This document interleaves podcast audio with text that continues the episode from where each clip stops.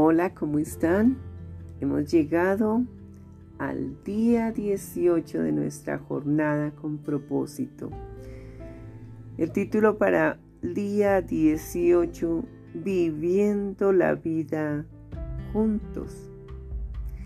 Qué maravilloso es vivir los hermanos juntos y en armonía. Eso está escrito en la Biblia y es una realidad que Dios quiere en su corazón. Pero muchas veces ni en la congregación se vive alegres, se vive juntos, sino que cada quien es por su lado. Nadie se interesa por el otro. Pero Dios está esperando que vivamos juntos en armonía. Pero también miremos nuestra familia qué está pasando en las familias, qué ha estado pasando en las familias por siglos. No hay armonía, no hay paz, no hay acuerdo, no hay amor, no hay dinero, hay demasiados faltantes, ¿verdad? Y entonces los hogares se destruyen porque no hay fidelidad, el uno decidió dejar a su esposa, la otra decidió dejar a su marido, dejar a sus hijos y creen que porque siguen vivos pueden seguir haciendo de las suyas y simplemente le dejan a su mamá, a su mamá. En, respecto de algunas mujeres, eh, van y tienen relaciones con estos hombres y quedan embarazadas y cada vez que quedan embarazadas le traen el hijo a la mamá. Y los hijos son criados por la abuela. Y estas cosas ocurren. ¿Todo por qué? Porque no se tiene a Dios. Porque nos rebelamos contra Dios. No es que yo quiero vivir mi vida como yo quiera, como me la indique el hombre con el que vivo, y eso no es correcto. Dios no quiere eso. Pero ¿acaso nos importa Dios? Pues para vivir bien y en armonía necesitamos a Dios. Es el único que nos puede proveer la felicidad. El único que nos puede proveer el amor el único que nos puede proveer la restauración de tu matrimonio, la restauración de tu vida, la restauración de tus hijos, la restauración con tus relaciones, con tu empresa, con tu estudio porque si no está Dios, las cosas van, no van a ser lo mismo. Todo será pasajero, todo será inevitable, pero con Dios todo será posible. Él es el que da la felicidad. Él es el que da los éxitos, los logros. Porque con Dios, para el que cree, todo es posible. Pero vámonos a la hermosa y poderosa palabra de Dios. Quiero felicitarle porque está ya en el día 18. Todavía nos faltan días para llegar a la jornada 41 y finalizar, pero entre comillas finalizar porque una jornada con propósito es toda tu vida. No son solo 41 días, ¿verdad? Ni 365 días. Es toda tu vida, hasta la eternidad. Y ahí es donde tú aprendes a vivir en Dios y para Dios. Y entonces uno disfruta vivir para Dios porque está siendo sostenido sostenida por la mano de Dios y estar en las manos de Dios es maravilloso, es poderoso, es especial porque permitir que Dios nos sostenga es ser grandemente bendecidos. Sí, somos grandemente bendecidos en gran manera cuando estamos en las manos de Dios. Cuando le creemos, cuando leemos su palabra y la ejecutamos. Cuando hacemos las cosas de corazón para agradar a Dios y no a los hombres. Cuando obedecemos a Dios primeramente antes que a los hombres. Porque los hombres tienen maldad en su corazón. Y los hombres obligan, los hombres imponen, son dictadores. Bueno, no todos, pero al menos los que tienen temor a Dios harán lo correcto. Los que no tenemos temor a Dios o las personas que no tienen temor a Dios, ¿dónde cree que caeríamos? ¿Mm? En el infierno, en la rebelión, en la apostasía. No estaríamos jamás firmes, pero los que verdaderamente sentimos fe en el Señor Jesucristo, que lo tenemos en nuestro corazón y que no vamos a abandonarlo ni a hacerle infieles con idolatrías? Nosotros, los creyentes, estaremos felices con Cristo por siempre, haciendo la voluntad de Cristo, que es lo mejor. Dice así el libro de Colosenses, capítulo 3, versículo 12 al 17. Vestíos pues como escogidos de Dios, santos y amados de entrañable misericordia, de benignidad, de humildad, de mansedumbre, de paciencia, soportándonos unos a otros y perdonándonos unos a otros si alguno tuviere queja contra otro. Paremos aquí y analicemos esta parte de la palabra. Dios aquí da una orden maravillosa y es que nosotros tenemos que vestirnos con ropas limpias, con ropas llenas de principios y valores desde la cabeza hasta los pies. Nosotros tenemos que tener pensamientos que le agraden a Dios, no pensamientos de colores o sucios. No, Dios quiere que tú te vistas bien de la cabeza a los pies. Dice que debemos vestirnos como escogidos de Dios. Tú eres una escogida de Dios. Tú eres un escogido de Dios. Ustedes son escogidos de Dios. Quienes escuchan esta palabra somos escogidos de Dios. Pero dice Dios que el requisito es ser santos, que tú tienes que vestirte con santidad.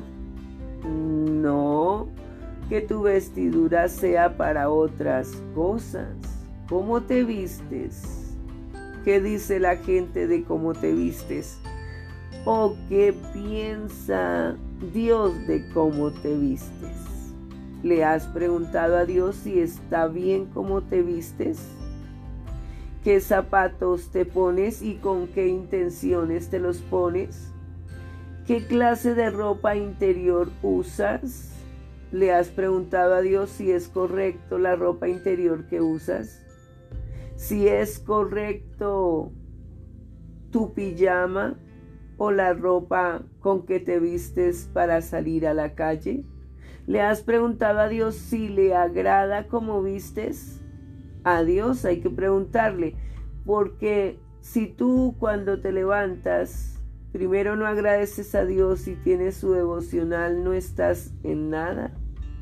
Primero tienes que levantarte y agradecer a Dios y preguntarle, ¿qué quieres que me ponga, mi Dios amado? Porque yo quiero vestirme como tú, mi Padre Celestial, quieres que yo me vista. Tenemos que hacerlo porque nuestros pensamientos, nuestros deseos de la carne se van a imponer. Siempre se, pone la, se impone la carne sobre el espíritu, ¿sabían?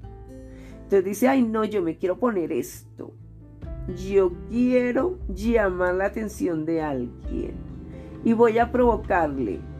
¿Será así? ¿Será que a Dios le agrada eso? Nosotros no tenemos que provocar ni llamarle la atención a nadie. Quizá a Dios.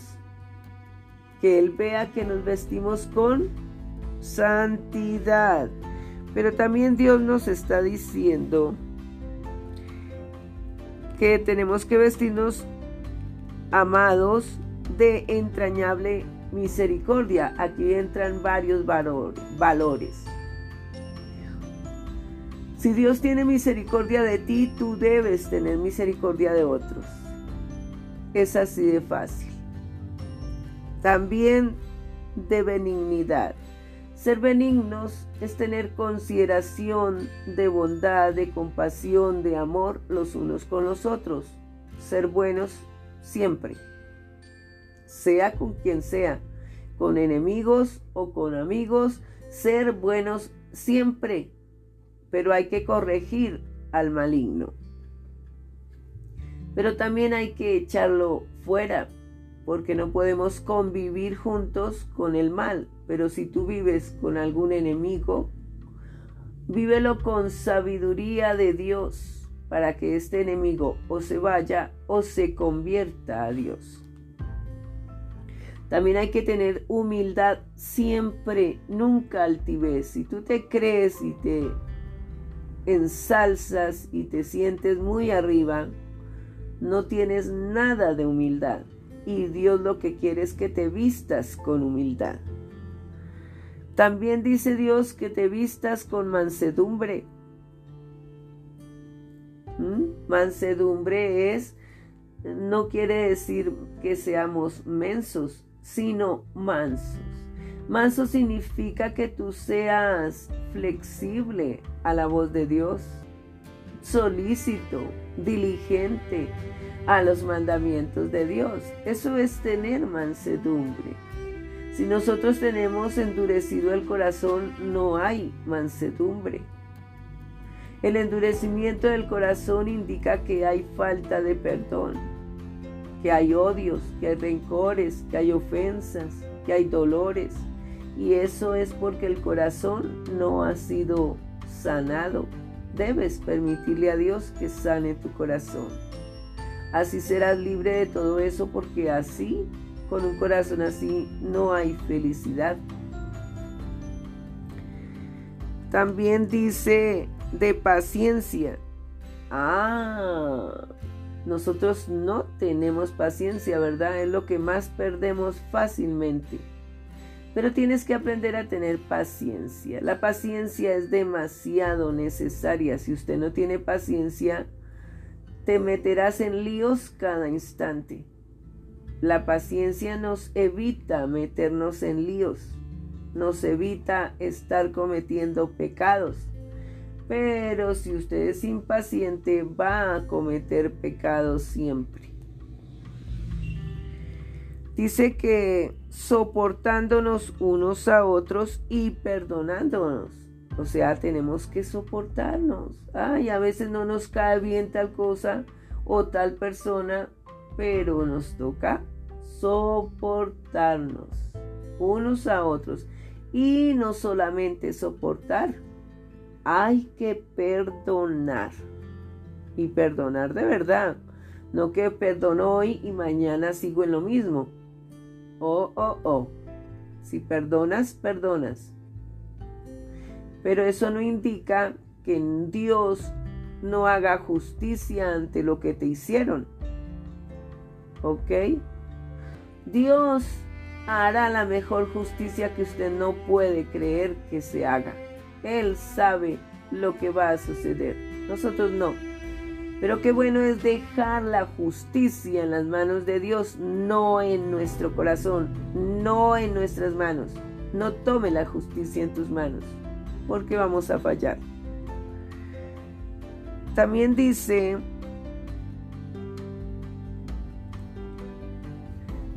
si estas cosas ocurren si tuviere queja contra otro.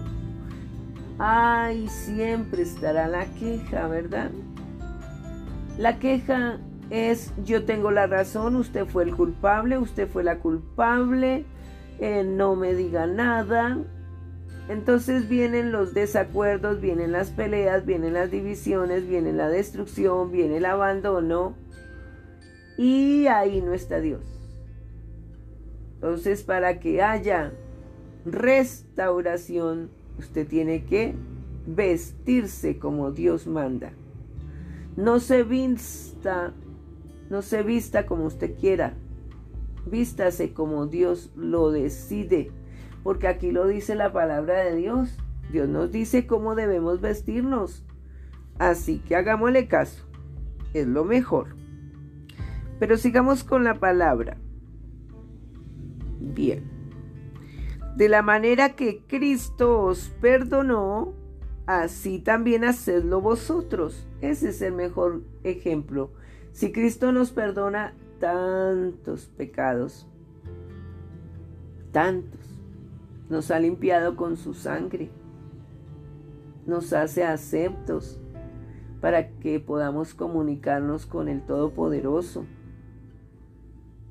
Entonces, si Dios hace algo tan grande por nosotros, nosotros tenemos que tomar su ejemplo y perdonar a otros. Pero Dios también nos disciplina, nos corrige. Así que tenemos que corregir y disciplinar a quien toque hacerlo, pero en amor. Sí, en amor es mejor.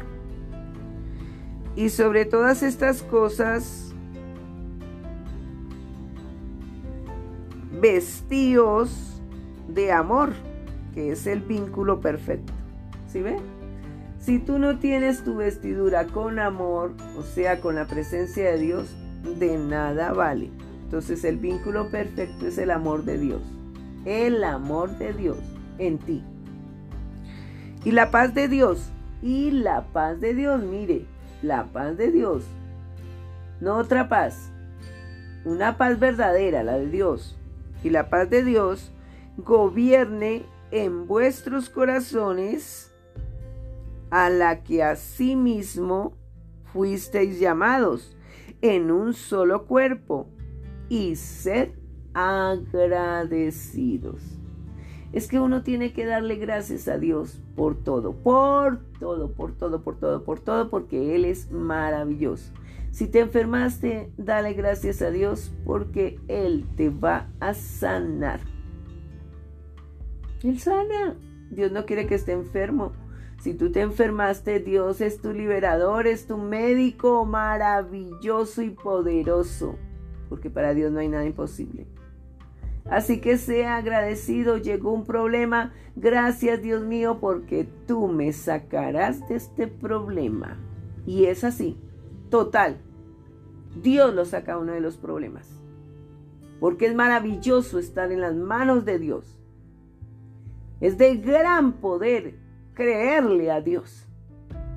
Y Dios obra como usted no se puede imaginar, poderosamente, contra quien sea, porque Él dice que hace que los enemigos estén a lejos. No nos pueden tocar, porque Dios está en nosotros. Y si Dios es por nosotros, ¿quién? ¿Quién contra nosotros? Dios dice, mía es la venganza, yo haré. Así que no tomemos la justicia en nuestras manos. Dios hará.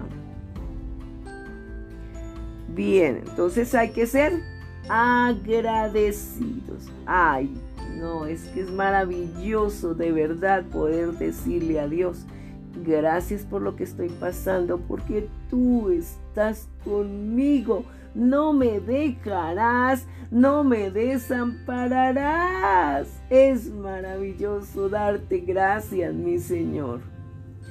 Te creo. La palabra de Cristo more en abundancia en vosotros. ¿Ve? La palabra de Dios hay que todos los días, día y noche, que more en abundancia. Es el mejor alimento. Es medicina a nuestro cuerpo. La palabra de Dios es tan poderosa. Es que es Dios mismo en nosotros actuando. Esto es lo mejor. Si usted quiere alimentarse, aliméntese de la palabra de Dios. Si usted quiere tomar medicina, tome la palabra de Dios y verá que no necesita ninguna otra medicina, porque esta medicina sobrepasa cualquier vacuna, sobrepasa cualquier remedio, Cualquier ungüento, cualquier operación sobrepasa todo. Yo lo he vivido, lo he experimentado, Dios lo ha obrado a través de mí en otras personas, en personas que estaban desahuciadas en los puros huesos. Una cuñada mía, pero Angélica es que usted no me ha visto. Estoy en los puros huesos y el médico me dijo que yo ya no tenía más tiempo de vida. Pero Dios es poderoso. Le dije, pero Dios es poderoso, ¿usted quiere vivir? Y me dijo, sí, claro que sí. Le dije yo, ¿y por qué viviría? Y me dice, por mis hijos, Angélica. Y le dije, entonces, ¿quiere que ore por usted? Sí, sí, claro que sí. Pero usted va a permanecer en Dios. Va a buscar de Dios. Sí, sí, sí, sí, claro que sí. Y oré. Declaré la palabra de poder sobre esos huesos secos. ¿Se acuerdan de Ezequiel? Los huesos secos. En la escritura hay que leer la escritura. Ezequiel 37. Y entonces oré y declaré sobre esos huesos secos y le pedí el favor a Dios de que obrara la sanidad en esta mujer. Yo no me trataba con ella. Incluso ella me hizo muy mal. Pero yo tenía a Dios y pues tenía que perdonar a la distancia. Y oré por la sanidad delante de mi esposo y por teléfono por teléfono, oré por ella. Declaré sanidad en su cuerpo, reprendí la enfermedad y la eché fuera en el nombre de Jesús. ¿Y qué cree que Dios hizo? Dios hizo el milagro. Esta mujer recobró toda su vida. Sus huesos comenzaron a tener carne y carne en abundancia. Pero ¿qué creen? Si ella no tenía a Dios, seguía fumando, por ahí asistía a charlas de Dios. En este momento no sé, sigue viva, muy viva, muy feliz al lado de sus hijos. Solo vino a mi casa una vez nomás, ni siquiera dijo gracias, solamente vino y ya con sus hijos. Y fue la única vez que vino y se fue. Se fue. Llegó y fumó en mi casa. Fumó. Y yo le, me acerqué y le dije que no debía hacer eso. No sé si dejaría de fumar. Pero se lo dije con amor. Les atendí y les preparé comida. En ningún momento dijo, gracias Angélica por tu oración. Para nada. Pero Dios fue fiel, fiel conmigo, porque yo le creo. Y cuando uno le cree a Dios y uno le pide, Dios nos escucha. A pesar de lo que sea la otra persona. Yo le dije que le pidiera perdón a Dios por los pecados. Porque tenemos que arrepentirnos y decirle a Dios que nos arrepentimos y entonces Dios va a obrar la sanidad en nuestro cuerpo y no hay necesidad de operación, ni medicina, ni plata, ni nada. Dios obra poderosamente. Y Dios obró poderosamente en esta mujer, que aún, para la gloria de Dios, sigue viva. No sé si en los caminos de Dios, no lo sé. Pero lo que sí sé es que sigue viva. Dios es fiel con uno y yo vivo agradecida porque Dios me escucha. Por eso es que uno tiene que ser agradecido con Dios, porque es que Dios sí nos escucha, sí nos escucha. Nosotros somos los que nos portamos rebeldes, mal con Dios, desagradecidos con Dios. La palabra de Cristo more con abundancia en vosotros, enseñándoos y exhortándoos unos a otros en toda sabiduría, contando con gracia en vuestros corazones, cantando, perdón, cantando con gracia en vuestros corazones al Señor con salmos e himnos y cánticos espirituales. Es que Dios nos llena de gozo. El amor de Dios es maravilloso, el amor de Dios es maravilloso, el amor de Dios es maravilloso. Cuán grande es el amor de Dios.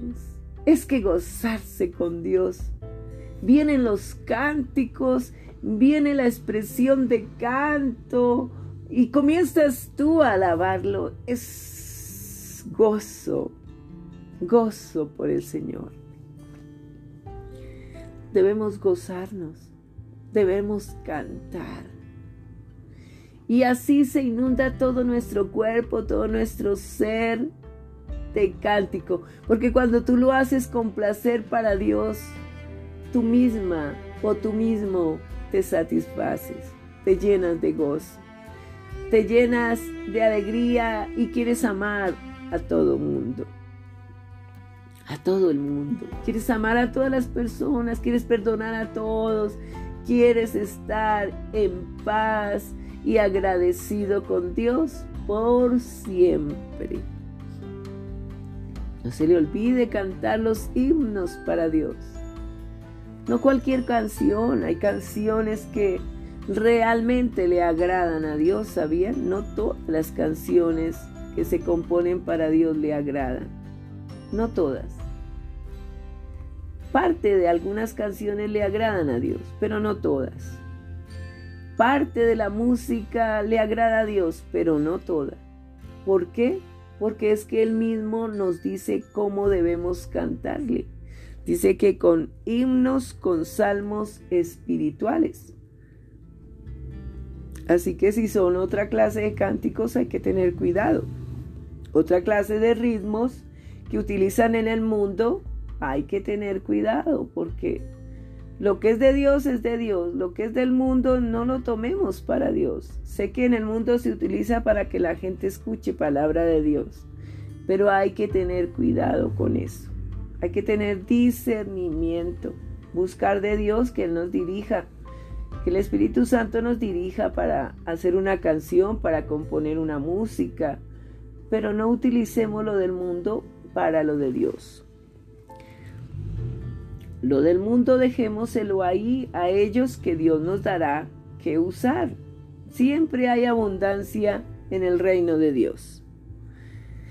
Bien, y todo lo que hacéis, sea de palabra o de hecho, hacedlo todo en el nombre del Señor Jesús, dando gracias a Dios Padre por medio de él. Ah, es que el nombre de Jesús genera poder sin igual porque el nombre de Jesús, el nombre de Jesucristo tiene un poder inigualable. Ese nombre que esté en su casa es poderoso. El nombre de Jesús está en su casa, está en sus cuadros, está en su puerta, está en su ventana. Usted promulga el nombre de Jesús promúlguelo, porque el nombre de Jesús tiene un poder sin igual, un poder incomparable. Y si quieres algo en tu corazón que Dios haga, pídalo en el nombre de Jesús creyendo y verás la gloria de Dios. Se lo garantizo. 100%. Es así porque tanto la sangre de Cristo como el nombre de Jesús, como la palabra de Dios, como el fuego del Espíritu Santo, hay poder sin igual, poder increíble. ¿Ah? Es un poder que nadie puede ni siquiera comparar o pretender hacer. Algunos usan el poder para el mal y creen que están haciendo mucho y están haciendo mucho, pero por el infierno que van a tener. Porque allá es donde van a parar todos los que hacen lo malo. Pero sigamos con la hermosa y poderosa palabra. vámonos a un salmo. Al salmo 133. Este salmo es demasiado pequeño. Tiene tres versículos. Eso nomás. Pero tiene mucho de sustancia. Dice así, mirad cuán bueno y cuán delicioso es habitar los hermanos juntos en armonía. ¿Qué les dije? es que no hay como estar juntos en armonía. No discrimine, no hable contra nadie, no haga divisiones, no haga escogencias, no haga acepción de personas, por favor. Es todos juntos, todos en armonía. Es como el buen óleo sobre la cabeza, el cual desciende sobre la barba de Aarón y baja hasta el borde de sus vestiduras como el rocío de Hermón que desciende sobre los montes de Sión, porque allí envía Jehová bendición y vida eterna. Ese óleo es la unción de Dios. Cuando tú tienes unción de Dios sobre tu cabeza, Dios te unge. Baja por todo tu cuerpo hasta los pies y te unge todo tu cuerpo, todo tu ser por dentro y por fuera. Y resplandeces. Estás lleno del gozo del Señor y la bendición de Dios te arropa siempre, porque Dios está en ti. La presencia poderosa del Espíritu Santo es visible todos la notan, pero algunos no dicen nada porque no les conviene. Es mejor que se queden en silencio, pero saben que es verdad. Permita que Dios le unja, que Dios le arrope todo su ser para que haya santidad, para que haya amor, para que haya valores y principios en todo tu ser, tus pensamientos sean renovados, tu alma, tu espíritu sean transformados por el poder de la palabra de Dios. Es maravilloso permitirle al Espíritu Santo nos transforme en lo que debemos ser transformados. Dios nos ama y quiere lo mejor. Quiere que vistamos conforme a sus mandamientos. Vistámonos como Dios quiere. No nos vistamos como nosotros o nuestra carne nos lo diga. Ah, es que quiero ese vestido. Uy, es que quiero no sé qué. Es que quiero. Hay que tener cuidado con lo que deseamos. Primero decirle, Señor, ¿te parece bien mi Padre este vestido? Y Él te lo va a decir si sí o no. Dios es así. Si Él ve algo que no es, te va a decir, no, ese no. Así te lo va a decir. Pero cuando tú le preguntas, porque cuando tú no le preguntas, tú te vistes como tú quieres o no. Cada quien se viste como quiere y se pone cosas en el cuerpo, se hace tatuajes, hace lo que quiera.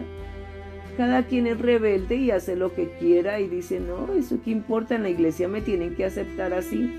Sí, te aceptamos así. Pero le preguntaste a Dios si Él quería que hiciera eso, que te tatuaras el cuerpo, que te pusieras eh, cantidad de cosas en tu cuerpo, o en tu cara, o, en tu cabeza, en tantas cosas que eh, los jóvenes o, o ya personas mayores quieren terminar poniéndose, haciéndose. Sí, son lindos los tatuajes, pero ¿será que Dios quiere que nos hagamos tatuajes? Ay, pero es que mi tatuaje dice el Señor Jesucristo. ¿Será que Dios quiere eso? Si usted lee la palabra de Dios, dice que no. Que nada tiene que dañar nuestro cuerpo. El diseño de Dios. Pero si usted ya lo hizo, no se preocupe. Dios perdona. Dios limpia pero no perseveres en ello. Eso sí tienes que arrepentirte y no seguir en lo mismo. Hay que cambiar. Aquí hace algunas exhortaciones Rick Warren. Dice que el significado de la vida es compartir. ¿Usted está de acuerdo? Eso es la verdad. Si el significado de la vida no fuera compartir, sería uno como un ermitaño, encerrado en sí mismo, en su egoísmo, solo para usted y nada más que para usted y lo demás no importa. hay que no ser egoístas. Hay que compartir. Hay que compartir. Por eso no hay como compartir una vida con propósito, ¿verdad? Además, ni siquiera es de mí, es de Dios. Él es el que nos enseña a compartir porque Él nos comparte diariamente el aire, el sol, la lluvia, el viento, el alimento. Dios nos vive compartiendo cantidad de cosas. Es maravilloso por lo cual hay que estar agradecidos con Dios. Ay, es que Dios es maravilloso. Sí. Bien. Experimentemos la vida juntos.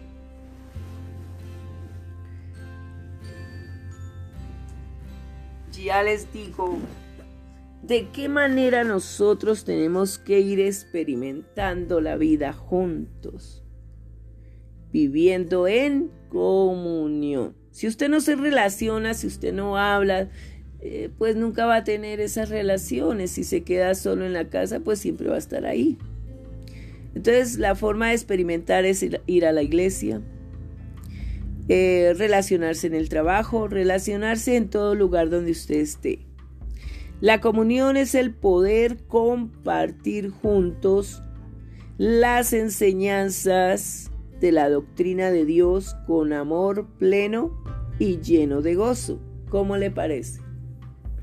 Tiene que tener usted un corazón limpio, un corazón en paz, porque lo que haya en su corazón es lo que usted va a compartir. Si va a compartir odio, ay, ¿qué hay en tu corazón? Lo que haya en tu corazón es lo que vas a compartir. Acuérdate de llenar tu corazón de Dios, de la palabra de Dios. Y esto se logra en las congregaciones, ¿cierto? Ahí es donde lo experimentamos.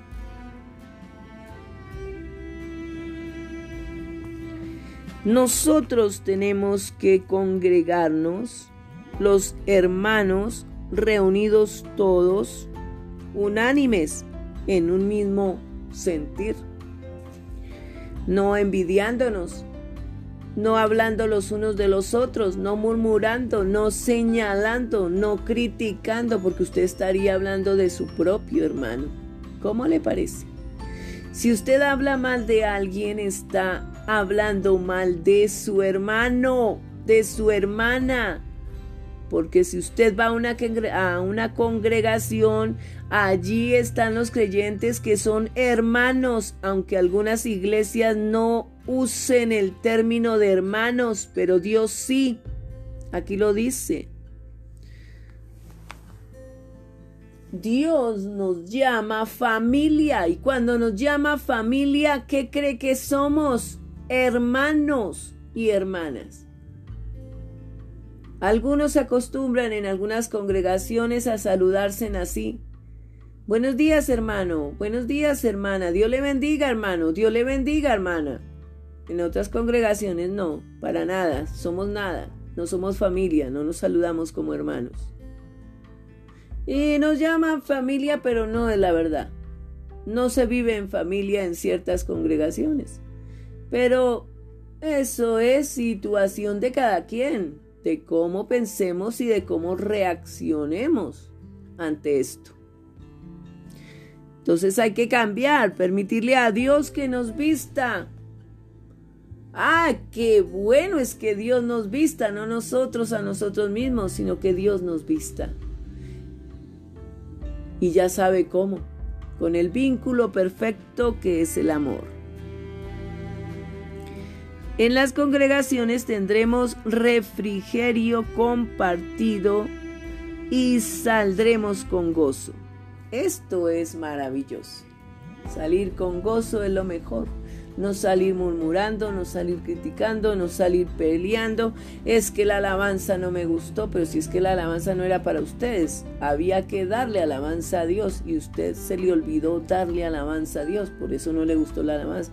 No es que no me gustó la palabra de Dios, no es que la palabra de Dios no siempre nos va a gustar, para nada, ¿verdad? Porque la palabra de Dios nos dice que tenemos que amar y usted no quiere amar. Entonces es terrible. La palabra de Dios nos dice, eh, comparta, regala, no coma usted solito. Y usted quiere comer solito o solita, no quiere compartir, sino siempre usted comiendo y no comparte. Dios quiere que comparta con sus hermanos, con sus hermanas. Se puede. Cuando se puede, se puede. Cuando no, pues ni modos. Pero si usted le pide a Dios, Dios te va a dar para que compartas. Porque es bueno compartir y tener gozo, gozo en el corazón. Gozo, gozo, gozo que viene de Dios. Porque hay amor. La verdadera comunión consiste en amar desinteresadamente, compartir con corazón sincero, servir en la práctica, hacer sacrificios, consolar y solidarizarse con los que sirven y practicar todos los mandamientos que el Nuevo Testamento nos manda hacer unos con otros. Esa es la realidad. Todos los cristianos necesitan estar comprometidos con un pequeño grupo dentro de la iglesia ya sea uno de reflexión en los hogares, una clase de escuela dominical o un grupo de estudio bíblico. Hay que tener esto, todos. Hay que tener estudio bíblico, llevar a los niños a escuela dominical, nosotros asistir a la congregación, porque esto hace que nos relacionemos, que podamos conocer a otros y practicar los mandamientos de Dios. ¿Cómo le pareció estas vestiduras? ¿Cómo le pareció el estar viviendo juntos?